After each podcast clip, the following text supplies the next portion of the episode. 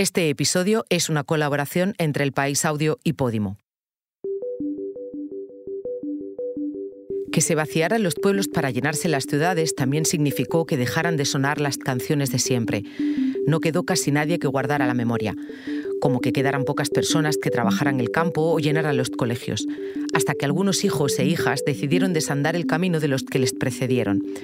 Eso es lo que pasó en la Sierra Norte de Guadalajara, una de las zonas más despobladas de Europa.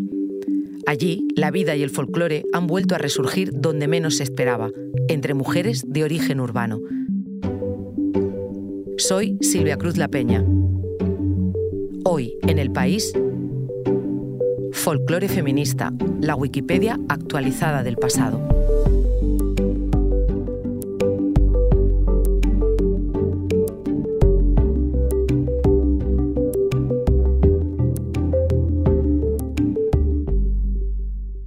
Esta historia la trae mi compañera Marta Curiel. ¿Cuántos años tienes ahora? 81. ¿Y tu nombre es? María Santos. María Santos, Mari, nació en Ujados, un pueblo de la Sierra Norte de Guadalajara, casi lindando con Soria, en Castilla-La Mancha, pero muy cerca de Castilla-León. Oye, si yo te pido que te presentes, ¿cómo te presentarías? ¿Y cómo me presento yo? Ay, no sé, cariño, eso.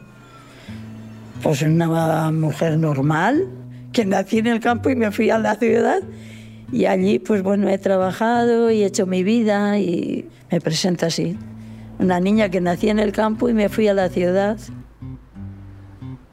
Mari, como otras muchas personas, emigró de su pueblo a la ciudad con sus padres y hermanas. Se fue a trabajar a Barcelona con 15 años. Sí, mis padres eran agricultores. Y luego mi padre, como vio que aquí no había por venir, me fui a Barcelona.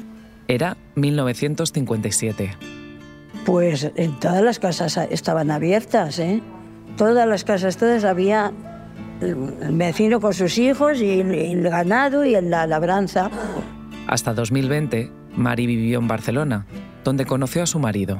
A mí me engañó, porque mi nudo me tiene que haber. Y tuvo una hija y nietos, pero no hubo día que no pensara en su pueblo. Es, en fin, un pueblecito tan pequeño, tan tranquilo, hay tanta paz que en lugar de ruidos hay cantar de los pajaritos. Y de tanto imaginar el pueblo mientras estaba en la ciudad, pensó que era una buena idea escribir, para no olvidarse de él, para que nadie se olvidara. Mira, esta es de aquí de la Sierra Penal, ¿eh? En el partido de Atienza, provincia de Guadalajara, hay muchos pueblos pequeños, Ujados, uno se llama. Muy cerca de los 80 empezaron a arreglar las casas que había hundidas para venir a ver Algo que sus familiares hicieron tiempo atrás con los cantares de su época. Así que Mari, que no sabía escribir a máquina, aprendió a hacerlo. Y fue recopilando cartas, cantares y poesías, esto sí que es antiguo, ¿eh? yo lo tengo todo apuntado. ¿no? Esto cuando yo estuve sin trabajar, aprendí a escribir y lo escribía yo en ordenador, pero ahora ya no me acuerdo. Eso te iba a preguntar, que tienes aquí tres carpetas. Fue almacenando el folclore de la zona, una zona que de tanto ver partir a sus habitantes, se empezó a vaciar de memoria. Mira, las obras de misericordia, ¿ves? Esto lo cantaban en Navidad. Son canciones de Navidad, de lo que cantaban los mozos aquí a las mozas. El día de Navidad cantaban al alcalde, a las chicas. Cantar cantaba un mozo y luego los demás respondían. Por ejemplo, Cristalina, niña hermosa, hija de padres honrados, te venimos a cantar todos tus enamorados. Y luego los demás lo repetían. ¿Y había algún tipo de instrumento que acompañaba o era solo voz? La guitarra, la mandurria, la laúd, con eso. Mi padre tenía un tambor y castaño. Yo digo, joder, no me acuerdo casi, sería pequeñita, me acuerdo de eso. Sí, te acuerdas. Y nos decían por la noche, tocar las castañuelas. Qué gracia. Pero como luego tiramos la casa, todo desapareció. Y cuando lo tuvo todo apuntado, se lo dio a ella.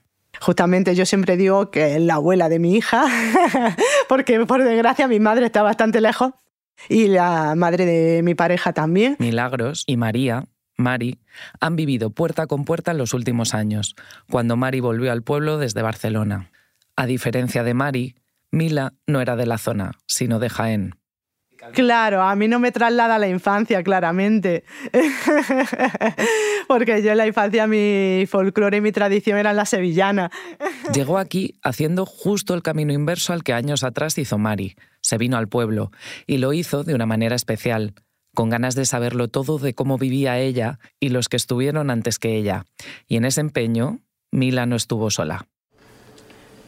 Tenemos ruralidad, mujeres, historia, tradición oral, unión, apoyo, fuerza, raíz, reconocimiento, respeto, cultura popular, artesanía, analógicas, cacharros. Eh, ¿Qué es eso, perdona? Estos son conceptos que nos identifican. Plaza pondría y todo. ¿Plaza? ¿Puedo poner plaza? Sí, plaza. ¿En la pola? Plaza de pueblo, vaya.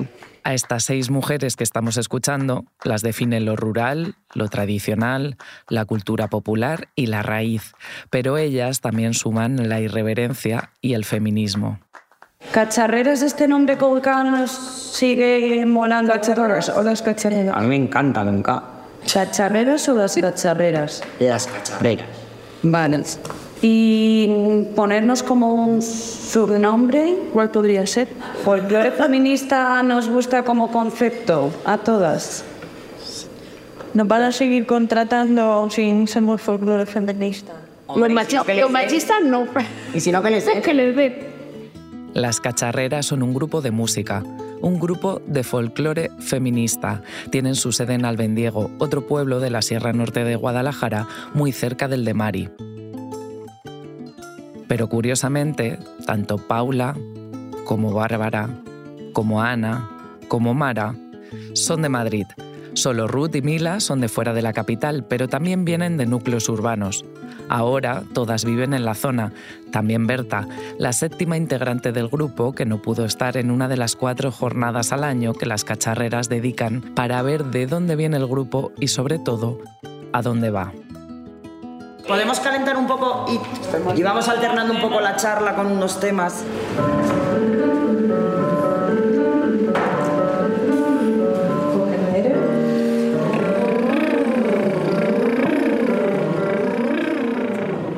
En España, la población se ha ido desplazando hacia las principales ciudades y zonas de costa en las últimas décadas, algo que ha acabado suponiendo que en 2020 el 42% de los municipios estén en riesgo de despoblación y de desaparición. Solo hubo una ligera vuelta a los pueblos con la pandemia y con la inmigración. Albendiego fue uno de esos ejemplos. Su línea demográfica también es una pendiente pronunciada.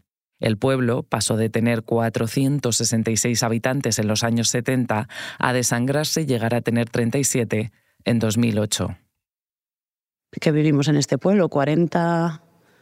Sí, 40, 40 y poco. Que vivamos todo el año. Es bastante gente para los pueblos de aquí, o sea, en otros pueblos viven mucho menos. En Rienda vivís cuántos? Por ahí. 10. En Santamera, 5. Lujados viven también como 10, 12. Pero a diferencia de otros sitios, en este pueblo ha pasado algo curioso y minoritario. Aunque sigue siendo calificado como pueblo de extrema despoblación, en los últimos años la pendiente demográfica se ha empezado a revertir. Y eso es en parte gracias a ellas. Pero yo creo que a todas nos ha surgido en algún momento en nuestra vida pues, de pasar de vivir a una vida tradicional en una ciudad con unos ritmos, con un trabajo que al final te esclaviza porque te atas a pagos, a cosas, a decir, no, es que me salgo de todo esto, quiero vivir de otra forma, eh, más eh, en sintonía con, con, el campo, con la naturaleza, cultivar mis cosas, aprender a hacer cosas para mí. Y, y por eso ese, ese exilio ¿no? ahora de vuelta aquí a los pueblos. Y yo creo que el ver que, que se ha podido hacer en muchos sitios como aquí, que yo creo que Albendiego es uno de los sitios donde se ve que se ha podido hacer, ¿no? que hay gente que ya lleva años haciéndolo, pues lleva a atraer a más gente que quiere ese cambio, ¿no? a que sea un poquito más fácil. Un momento, ahora volvemos, pero antes te contamos una cosa. Hoy en el país te recomendamos Lo tienes crudo, el espacio que Violeta estaba deseando tener para no callarse ni una. Ostras, pero me ha sorprendido un montón que normal digas que prefieres los cosas. directos. Sí, hombre, Violeta, es cuando se te ve al final. Ya, eso es verdad. Y, cua- y cuando se te conoce y, y cuando ven que, que- que te enfadas, que estás contenta, que, en fin, pues, pues como, como eres tú. Pero eso te pasa a ti porque no metes la pata. A las Sí que meto, metemos sí la pata meto como la yo. pata, Violeta, sí. sí meto la pata. Lo tienes crudo es un podcast exclusivo de Podimo. Porque escuchas mientras te informas con las mejores historias, te regalamos 30 días gratis de suscripción a Podimo, la app de podcast y audiolibros. Date de alta en podimo.es barra hoy en el país. Después, solo 4,99 euros al mes. Ese viaje de la capital al pueblo ya tuvo mucho de político para quienes lo realizaron antes que ellas, y está enmarcado en un fenómeno que no solo pasó en nuestro país. Tanto es así que en la década de los 60 y relacionado con mayo del 68 y la contracultura en Europa y en Norteamérica, se le puso un nombre a esta migración, el neoruralismo. Son lo que quieran ser. Porque hay muchos tipos. Hay peña que se viene al campo, bueno, a los pueblos, sin variar un poco su vida. Y hay peña que nos venimos al pueblo pues queriendo hacer las cosas, o sea, más de la zona y viviendo así. Joder, yo lo pienso, ¿no? También como yo empecé mi discurso con las cabras y tal, y ahora es como, mira, mm, me gusta esto, lo hago porque me gusta y sí creo que hay una implicación política clara detrás de esto, pero hacemos un poco lo que podemos. Mi, mi postura es que si queremos que los pueblos revivan y estén más vivos y no sé qué, no sé cuántos, tiene que haber una carga primaria muy fuerte, o sea, tiene que haber mucha gente dedicándose al sector primario, porque si no esto no se mantiene y porque además, o sea, los sistemas alimentarios tienen que cambiar, pero no quiero estar como sintiéndome ni una mártir, ni una heroína, ni nada, ¿no? Es, no sé, ¿sabes? Como que, bueno, igual va despacio, porque no es fácil y porque porque no, porque al final esto requiere mucha implicación. Hay un montón de gente que se viene a vivir a lo rural, pero no tienen. Bueno, yo ahora mismo no, no vives de lo rural, o sea, no vives de la tierra. Claro.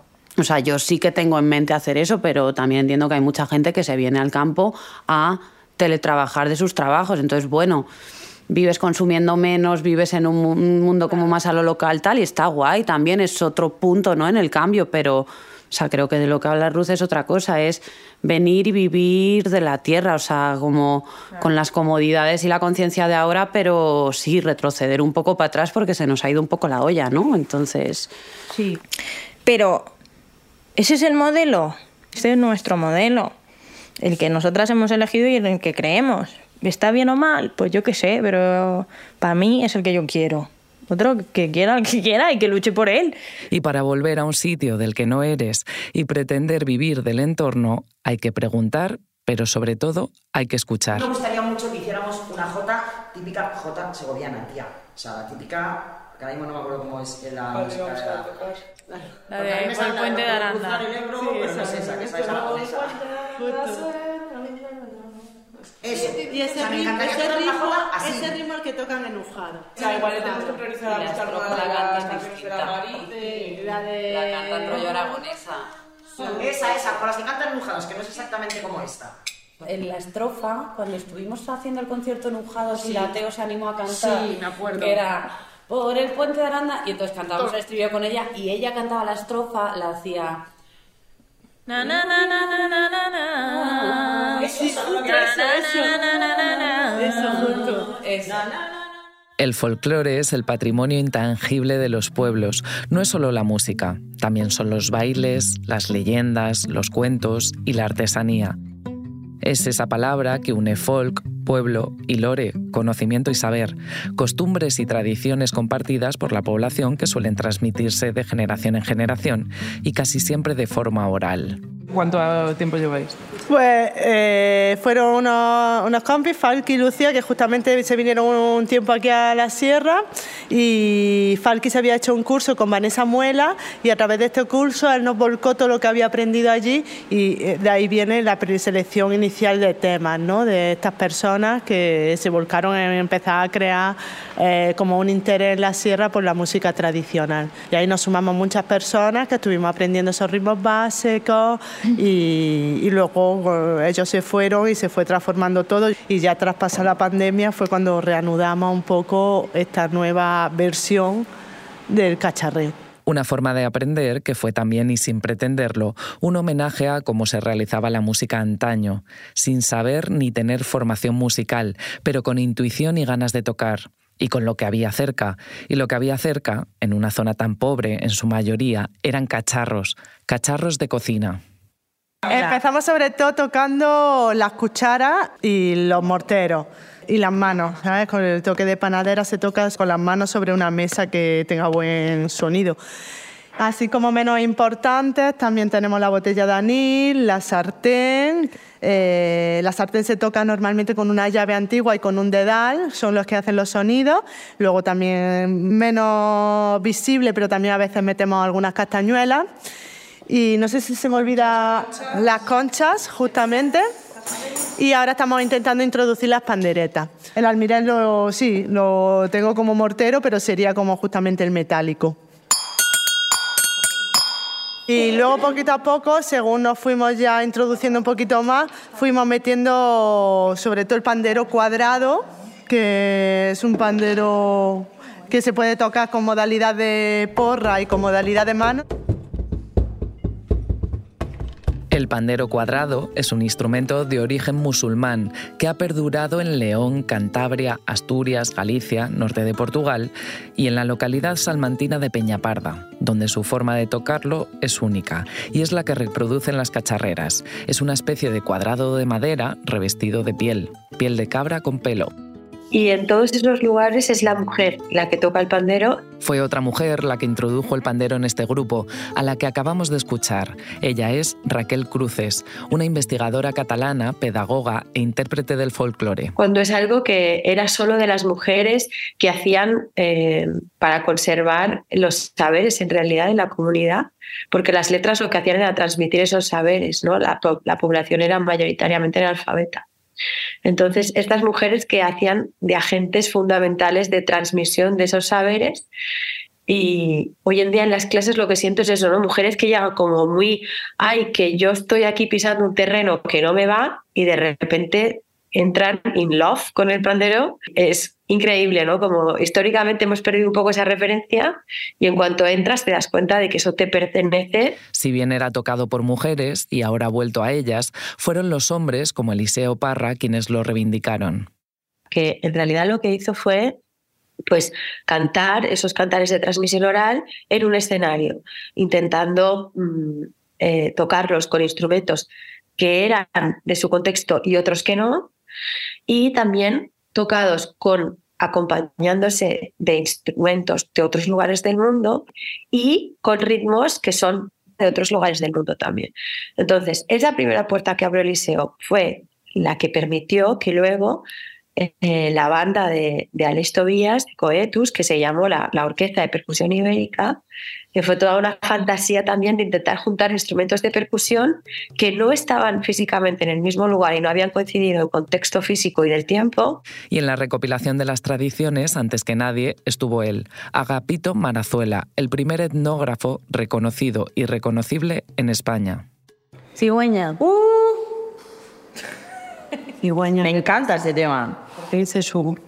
Porque últimamente nos ha salido como mal, ¿no? Sí, últimamente nos sale mal, pero porque no la cantamos. cantado una vez. Este sí que es muy Agapito Marezuela en su esencia. Es un homenaje a la cigüeña, totalmente. Sí, sí. Esta sí que es una de las que recopiló Agapito, ¿no? Anita te lo cuenta quién, ¿Quién es era Agapito. Pues eh, fue un hombre que antes de la, fue antes de la guerra civil, era un hombre con ideas progresistas y bastante en contra del autoritarismo que había en España y luchó por conseguir recopilar la tradición, haciendo la, se puede decir, la primera etnografía así de cante que se hizo en las Castillas. Y luego le metieron en la cárcel bastante tiempo y medio ciego, medio tal, seguía cantando y tocando fenomenal. Un, dos y.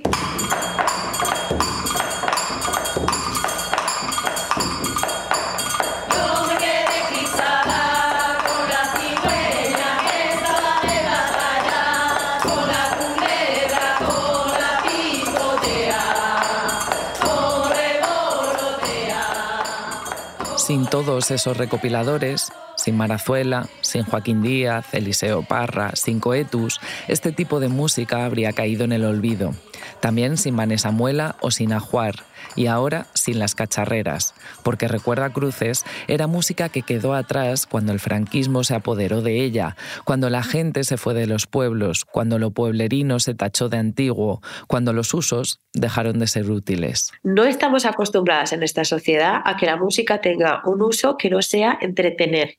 Entonces, en esa época, pero sí que había usos eh, para cada canto o cantos los cantos eran funcionales. Entonces ahí podemos tener cantos de trabajo que el canto está relacionado directamente con el movimiento físico.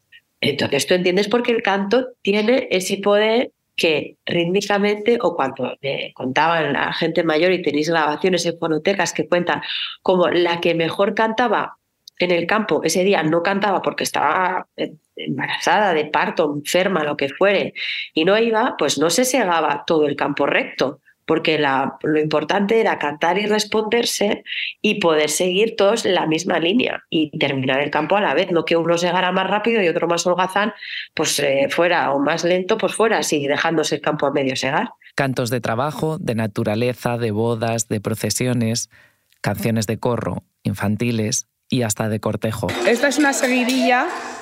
Empieza con se han enredado tus ojitos con los míos, se han enredado. Y ya. Esto es de amor Clarita, ¿no?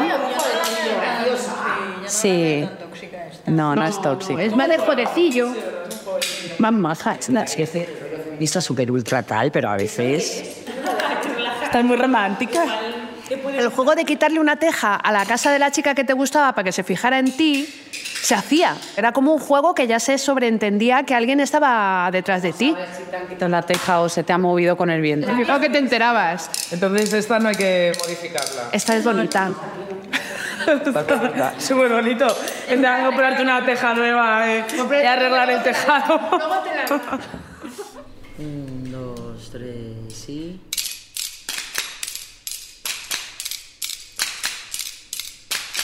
Se han enredado tus ojitos con los míos, se han enredado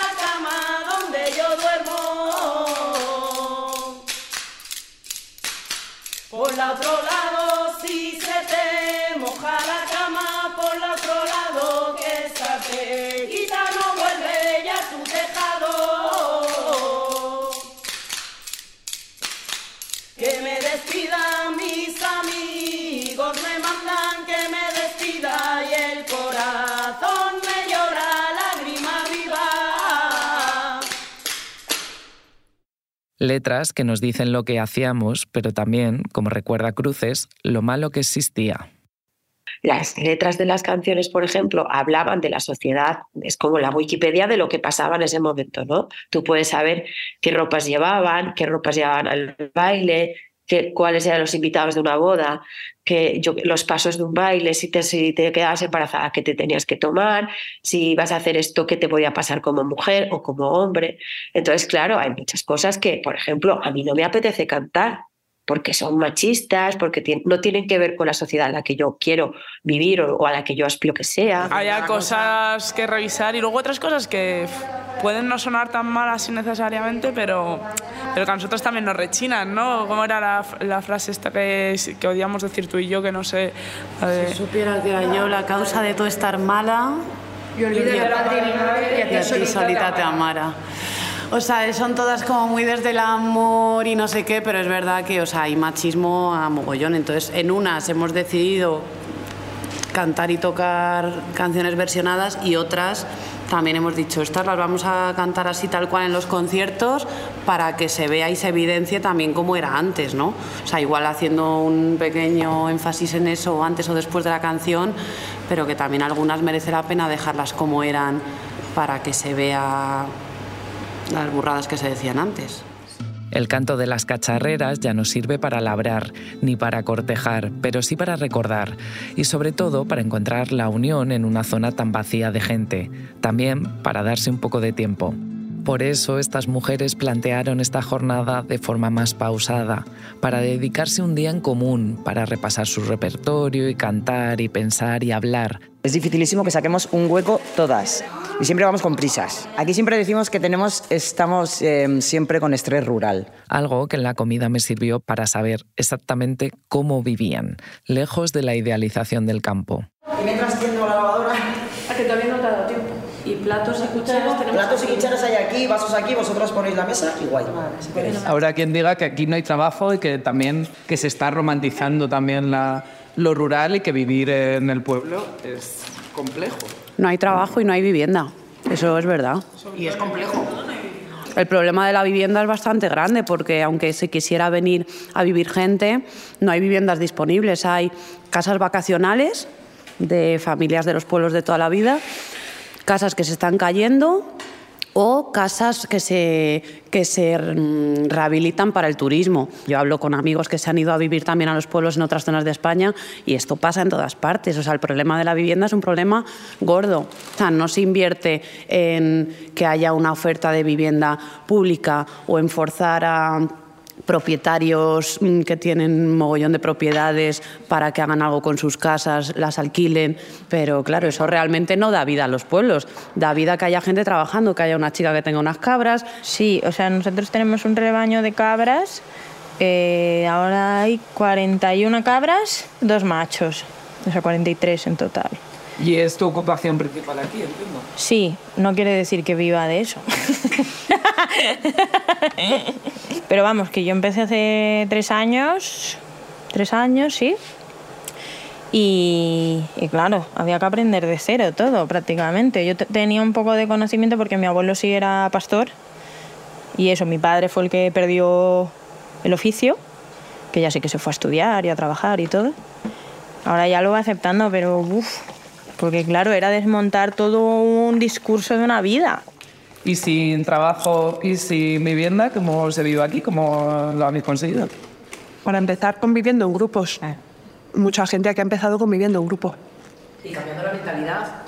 Muy importante, creo, con la mentalidad de ciudad. Yo soy de ciudad, ¿eh? Llevo 20 años aquí, conozco mucha gente que ha pasado por aquí y se ha vuelto a la... Porque, o sea, vivir en el pueblo es fácil o no es fácil. Vivir en Madrid creo que es... Para mí es muchísimo más complicado. Pero es un poco cambiar la mentalidad de la vida que está establecida como, que, como debe de ser. Y yo tengo un trabajo al uso, ¿eh? O sea, ¿En qué trabajas? yo trabajo en, la empresa esta de extinción y prevención de incendios forestales. La decisión de Mara, hace 20 años, no solo aumentó en uno el padrón de este pueblo, sino en dos. Sí, sí, yo ahora tengo un hijo aquí de 8 años. Para mí o para mi manera de ver, creo que todo es más fácil aquí que en una ciudad. Me tengo que ocupar más yo, pero es más fácil todo. O sea, yo aquí, al niño se me pone malo y yo me tengo que ir a trabajar y es que llamo a cualquier vecina tal y sé que va a estar ahí. La disponibilidad de centros educativos es otro de los factores que afecta al arraigo de las familias y a su perspectiva de futuro en el medio rural.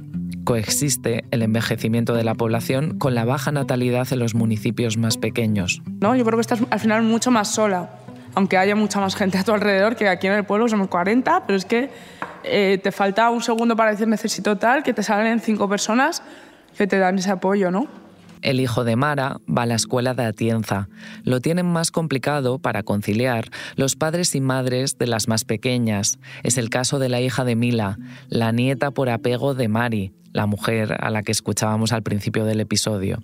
Sí, claro. Dentro de que ya es complicado dentro de este entorno encontrar trabajo que esté más o menos bien remunerado porque nos encontramos con muchas situaciones como de trabajos muy precarios, eh, sobre todo para la mujer, que normalmente son trabajos de cuidados a personas mayores, que eso también te repercute en que no tengas ese espacio familiar para compartir.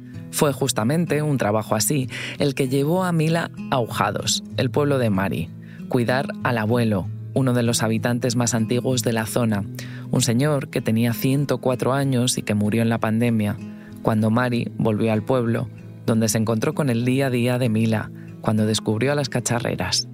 Claro, ella cuando empezamos con el cacharreo, corriéndonos, ay, es que a nosotros nos gusta mucho cantar jota, es que yo qué sé qué. Entonces se sintió bastante identificada cuando empezamos a hacer esto ella y que por eso justo compartió esas, esas canciones con, conmigo. Pues yo tengo esto por aquí, échale un ojo si queréis. Justamente yo también le hice hincapié, María, que me tienes que enseñar, porque es que estamos aquí intentando recopilar y aprender justamente sobre el folclore castellano.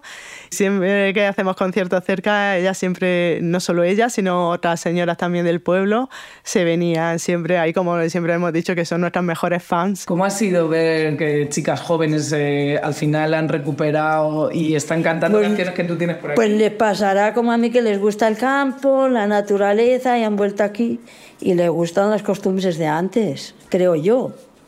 Oye, y al escucharlas a ella, ¿te suena a lo que se cantaba antes o están haciendo una revisión así diferente? Algunas canciones sí, la mayoría sí. Pues las de las pastoras. Por ahí ellas, no sé si la tienes tú, la de... Dicen que las pastoras huelen a sebo, sí la tienes, ¿verdad? Sí. ¿Qué dice? Dicen que las pastoras huelen a sebo, pastorcilla bonita huele a romero, huele a romero. Y que huelen a lana, pastorcilla bonita huele a retama manual. Dicen que las pastoras huelen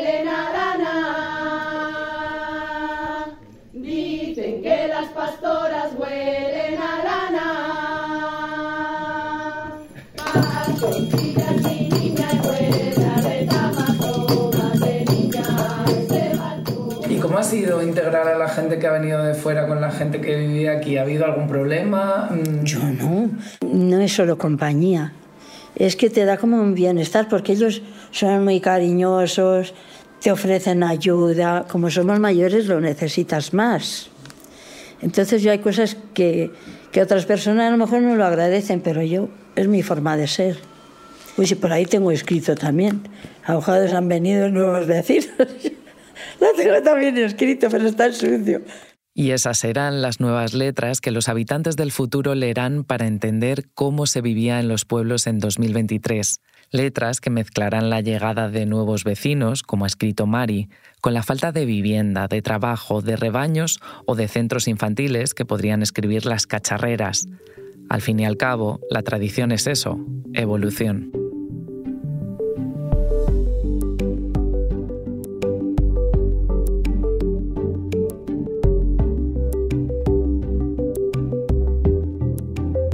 Esta historia la ha traído Marta Curiel. El diseño de sonido es de Nacho Taboada. La edición de Ana Rivera.